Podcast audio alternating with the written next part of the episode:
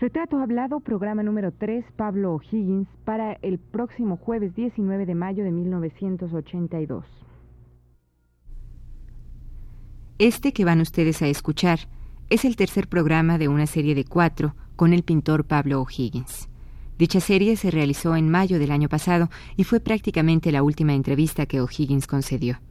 Hemos creído conveniente retransmitirla como un homenaje póstumo de Radio UNAM a este pintor recientemente fallecido.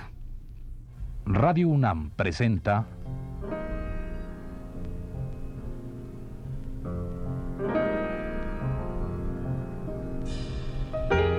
Retrato Hablado. Pablo O'Higgins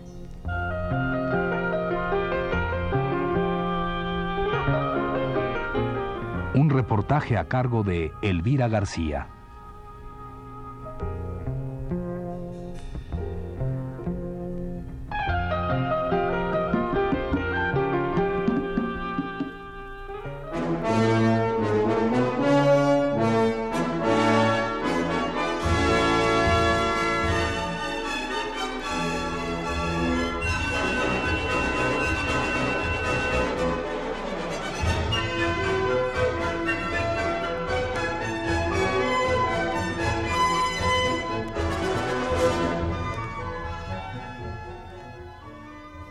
Hace ya muchos años, Diego Rivera expresó, Si yo tuviera un hijo, desearía que fuera como Pablo O'Higgins, por sus dotes de gran pintor y la gran ternura y bondad que se refleja en su rostro, la misma que transmite en sus obras.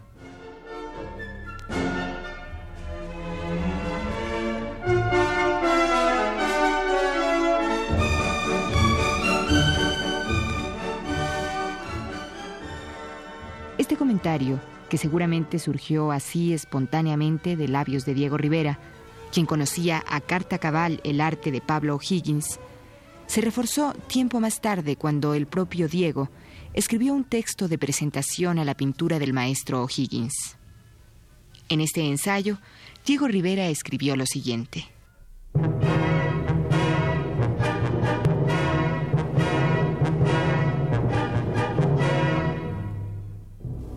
Jamás he visto empeñada la cualidad fundamental de Pablo O'Higgins, limpio de corazón. Por limpio de corazón, este bienaventurado ha podido ver al hombre. Por eso su cuadro, Un hombre del siglo, el pelado solitario sobre un fino fondo vacío, ha sido la expresión luminatoria de la pintura mexicana de caballete emergente de la mural, ante la Europa democrática popular, a la que sus mejores sensibilidades vi y sentí vibrar con la obra de Pablo O'Higgins. Por la misma razón, es de enorme importancia su obra mural, de gran fuerza creativa. Pero no se trata únicamente de una expresión de pureza, limpieza y finura.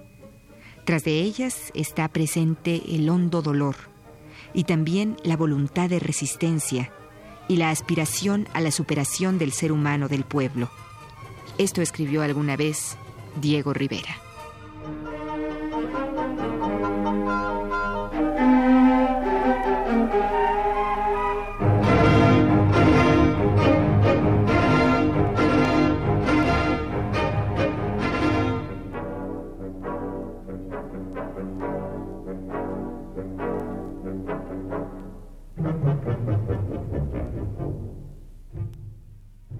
Usted tiene murales en varias partes de la República Mexicana y además en Estados Unidos algunos, ¿verdad?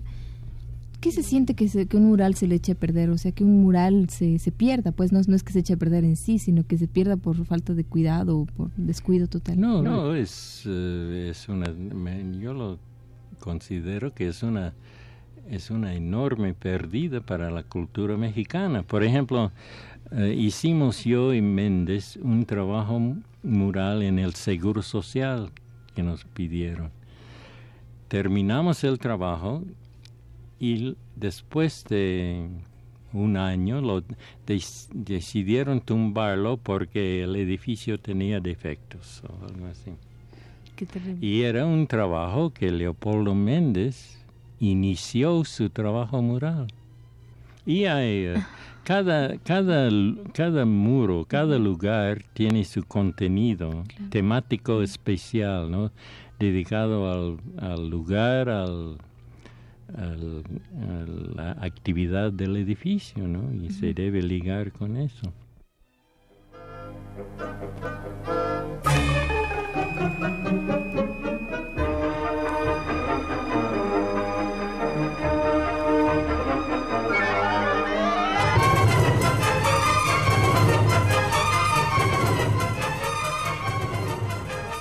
Bueno, ¿cree usted todavía en la vigencia de la ideología por, la que surgió el muralismo en México? ¿Cree usted que es vigente todavía? Sí, yo creo que, es, que todavía hay y, va a seguir, ¿no? Porque a pesar de los obstáculos y los grandes problemas, lo que ha dejado la revolución mexicana es una fase que nunca se va a dejar terminar y olvidar. Y eso es lo que refleja la pintura mural mexicana, porque tiene su contenido temática ligado con problemas del pueblo.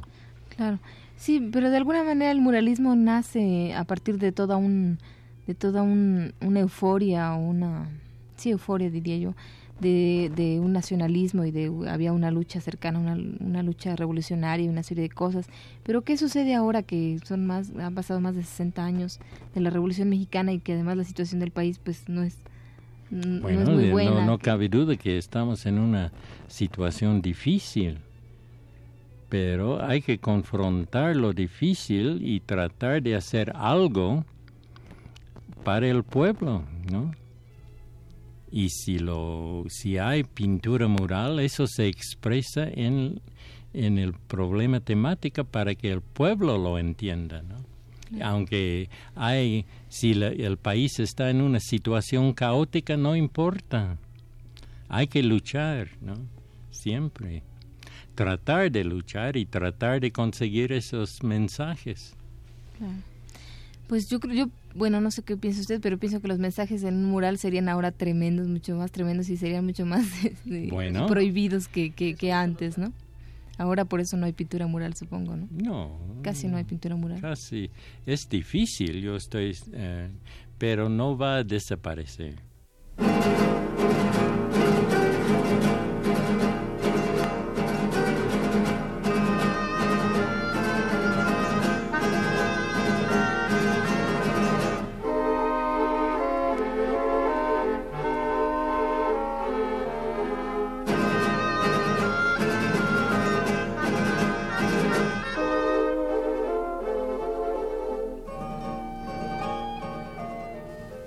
De estos programas dedicados a Pablo O'Higgins, hemos hablado casi exclusivamente de su faceta como creador, de ese creador leal con las causas populares y cuya obra, a más de 50 años de venir haciéndola, sigue sustentando la misma ideología con la que surgió.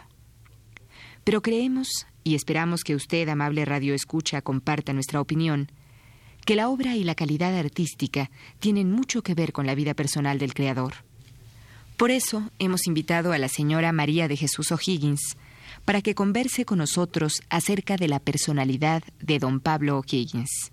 Escuchémosla pues.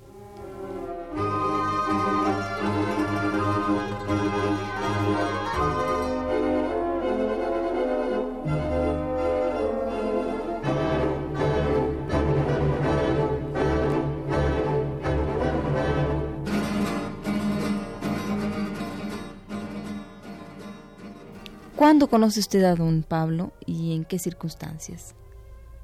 ¿Es una circunstancia que tiene relación a la pintura también? Bueno, eh, sí, como no, en parte. Eh, maestro Méndez Leopoldo fue a Monterrey, que es donde es mi ciudad, y él estuvo dando un curso de grabado. Entonces, yo soy abogada de profesión, pero me gustaba eh, la pintura y me gusta. Y entonces en la Escuela de Artes Plásticas tomamos un curso con, con Leopoldo y en esas fechas Pablo fue a Monterrey porque hizo un muro para Palacio Municipal de Poza Rica, Veracruz, que lo hizo en cerámica opaca. Y Leopoldo dio una plática en Arte AC, que es un, un lugar donde es un centro cultural de Monterrey. Y fue Pablo con él. Entonces los conocí a Pablo. Después de esa plática hubo una exposición. Y en la exposición pues estaban Pablo y Leopoldo. Yo no conocía a Pablo nada, personalmente. Y entonces yo vi a un señor, así muy guapo, con unos tenis rotos, con un tenis roto de la punta.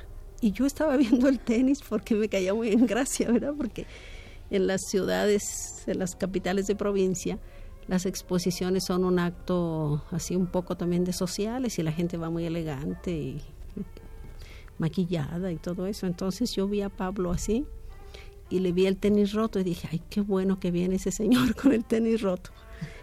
Así lo conocí. Entonces, eh, a la salida de la conferencia nos habló, me habló a mí Romelia, que es una señora que era la directora de artes plásticas, para que por favor si traía coche llevara a los maestros a su hotel. Yo no traía coche entonces, pero hablé a un amigo para que los llevara y no quise ir con ellos a cenar. Y Pablo me insistió mucho que fuera a cenar con ellos, pero no fui. Solo que él dice que cuando yo entré a la conferencia, él dice que él me vio y que dijo, si esa mujer es soltera o divorciada o lo que sea, ¿verdad? Nada más que no esté comprometida, yo me voy a casar con ella. Y no paró, no paró ahí, sino que vino a México y les contó a sus amigos que se iba a casar. ¿Y qué dice ¿Y qué, Pablo y la muchacha? ¿qué?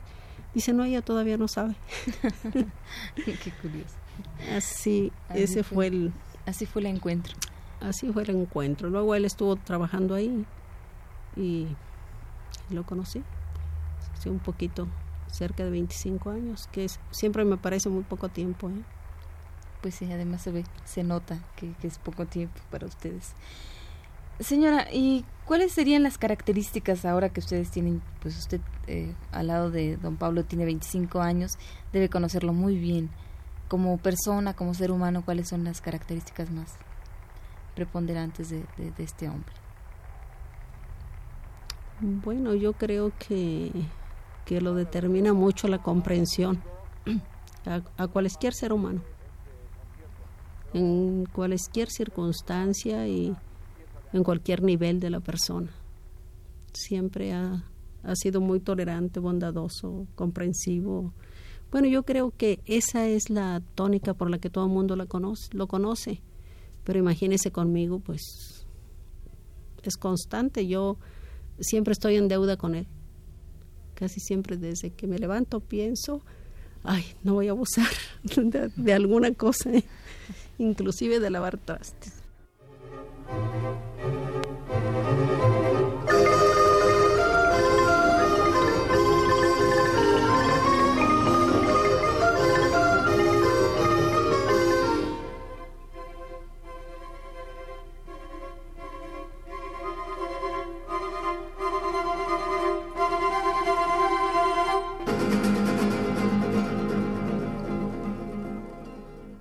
Señora, Usted se, por lo visto, usted se ha unido mucho al trabajo de su esposo, ¿verdad?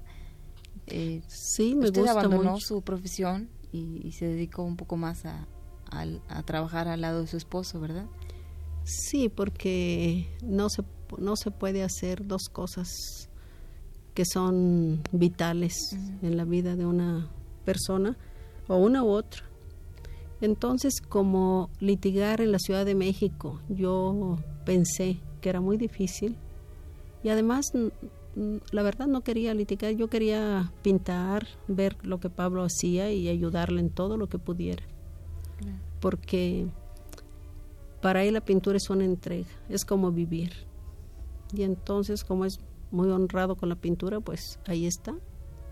Siempre, por ejemplo, sus reacciones ante una mala exposición cuando vamos, vamos pocas veces, pero si es muy mala, dice, vámonos porque voy a pintar. Y si es muy buena, dice, vámonos porque voy a pintar.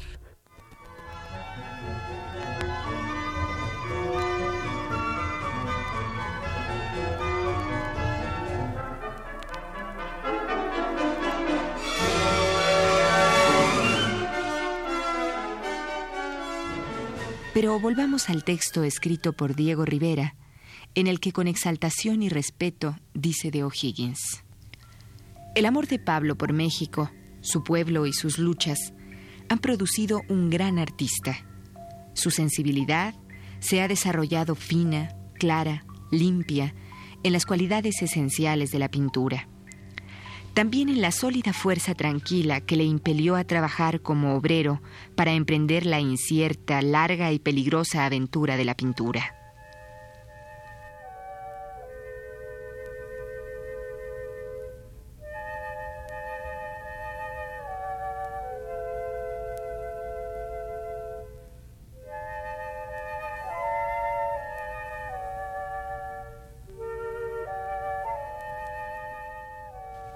Pero O'Higgins, como sabemos, no ha sido únicamente pintor, grabador y litógrafo. También ha dedicado gran parte de su vida a la enseñanza. Y aunque suena contradictorio, porque si recordamos el propio O'Higgins rechazó la academia como formación personal, muchos grandes creadores de la actualidad han sido forjados bajo el cuidado y la sabia paciencia de don Pablo. Esto y más nos cuenta la propia María de Jesús de O'Higgins.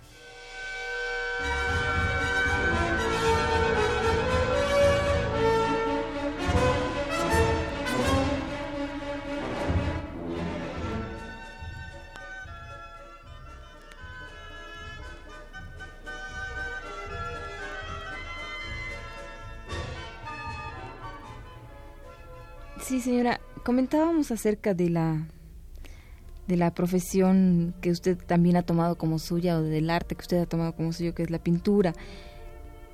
¿Cómo calificaría usted a don Pablo Higgins, tratando de ser lo más crítica posible, pues, y tratando un poco de verlo a, distancia, a don Pablo como, Así Muy, muy objetiva no puedo ser. Es difícil, claro. Es difícil, pero yo sé que Pablo da lo mejor de él mismo en la pintura.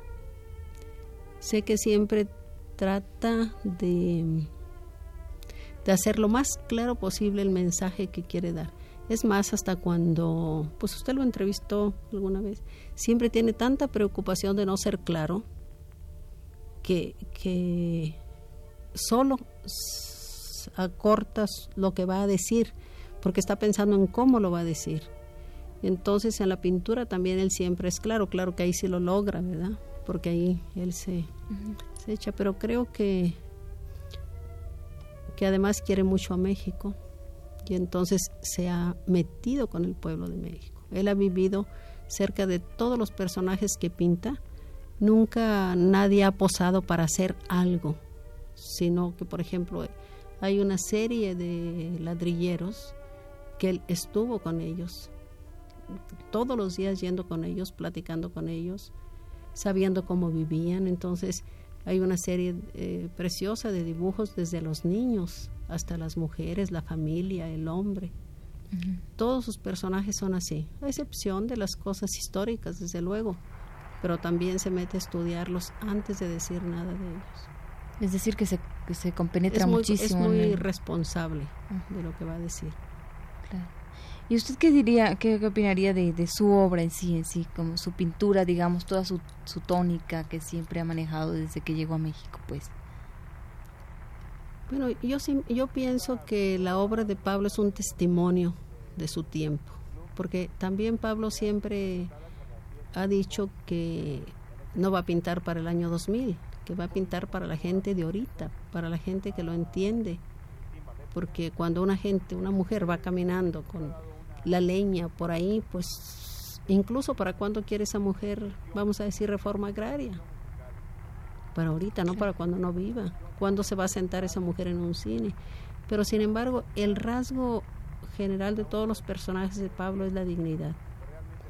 Porque él siempre que ha conocido al pueblo de México, piensa que la gente lucha, pero con una dignidad así de raíz.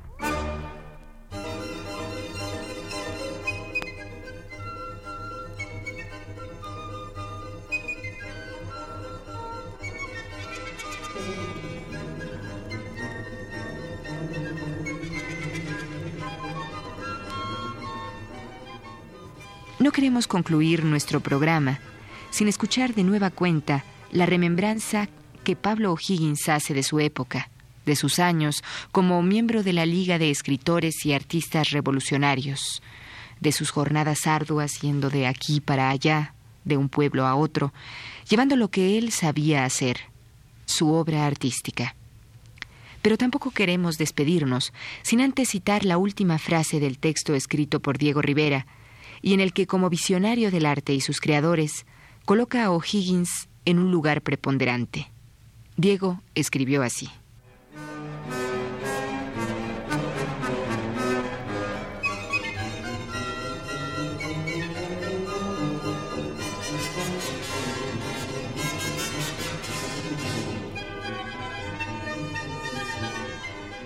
Es seguro, creo que ya lo he dicho, y lo afirmo de nuevo con plena convicción de no equivocarme, que un día la apreciación realmente crítica del arte dará a Pablo O'Higgins un lugar cercano y fraternal al que ocupa en la historia el genio de Vincent van Gogh.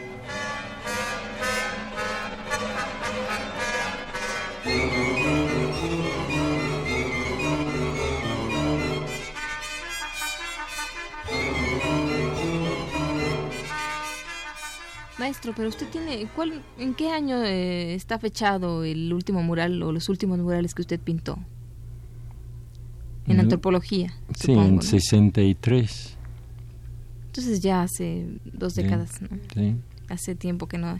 Pero ¿qué sucede, maestro? ¿No hay muros o, o no hay ganas de dar los muros? ¿O qué sucede? ¿O hay temor? Bueno, de yo creo que depende del gobierno en cierta forma, ¿no? Y eh, es eh, necesario que, que comprenden la importancia ellos mismos, ¿no? Para la pintura mural, para que haya pintura mural. Maestro, cuando una mm, un artista se ha dedicado fundamentalmente al mural, que no es, no es el caso de usted, obviamente, pero digamos, cuando un artista se expresa fundamentalmente en el mural, cuando siente que se expresa mejor, ¿qué eh, recurso le queda cuando este cuando esta posibilidad desaparece? Bueno, naturalmente la pintura sigue, ¿no? Yo puedo yo expresar eh, yo sigue expresando mis mi interés para el pueblo, ¿no? Mexicano y para el pueblo americano. Por ejemplo, lo que está sucediendo en todo nuestro Latinoamérica es parte de mi interés para los pueblos, ¿no? Porque lo importante es la lucha del hombre. La lucha, por ejemplo, Salvador luchando para su propia casa. Eso es un tema magnífico para un cuadro. También lo de Guatemala, que hice varios cuadros cuando se cayó Arbenz. Y también Chile hice lo mismo. Y siempre eh, los pintores, yo digo que yo también, porque yo lo he hecho, eh, mensajes plásticos tratando de ayudarles. ¿no? Claro. Es decir, que usted sigue en la misma línea donde, que se inició hace, hace Sí, el, por ejemplo, en un trabajo mural se, se liga algunos cuadros con los temas del muro en los caballetes, una serie de telas.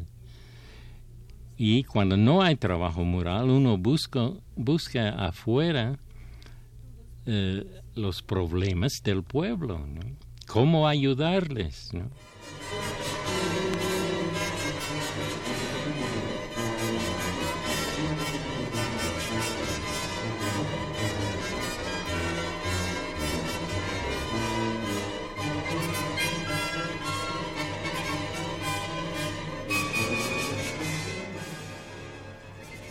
Esta fue la tercera parte del programa sobre Pablo O'Higgins.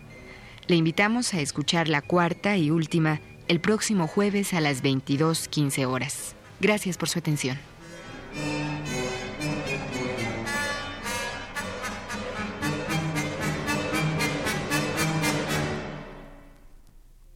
Con la retransmisión de esta serie, Radio UNAM rinde un póstumo homenaje al pintor recientemente fallecido.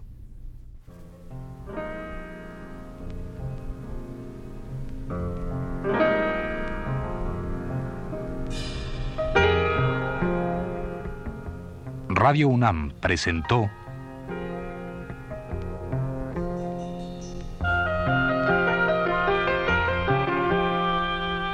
Retrato Hablado.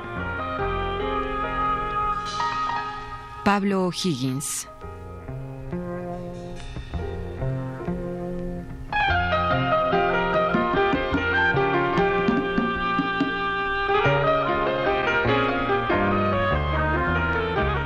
Reportaje a cargo de Elvira García.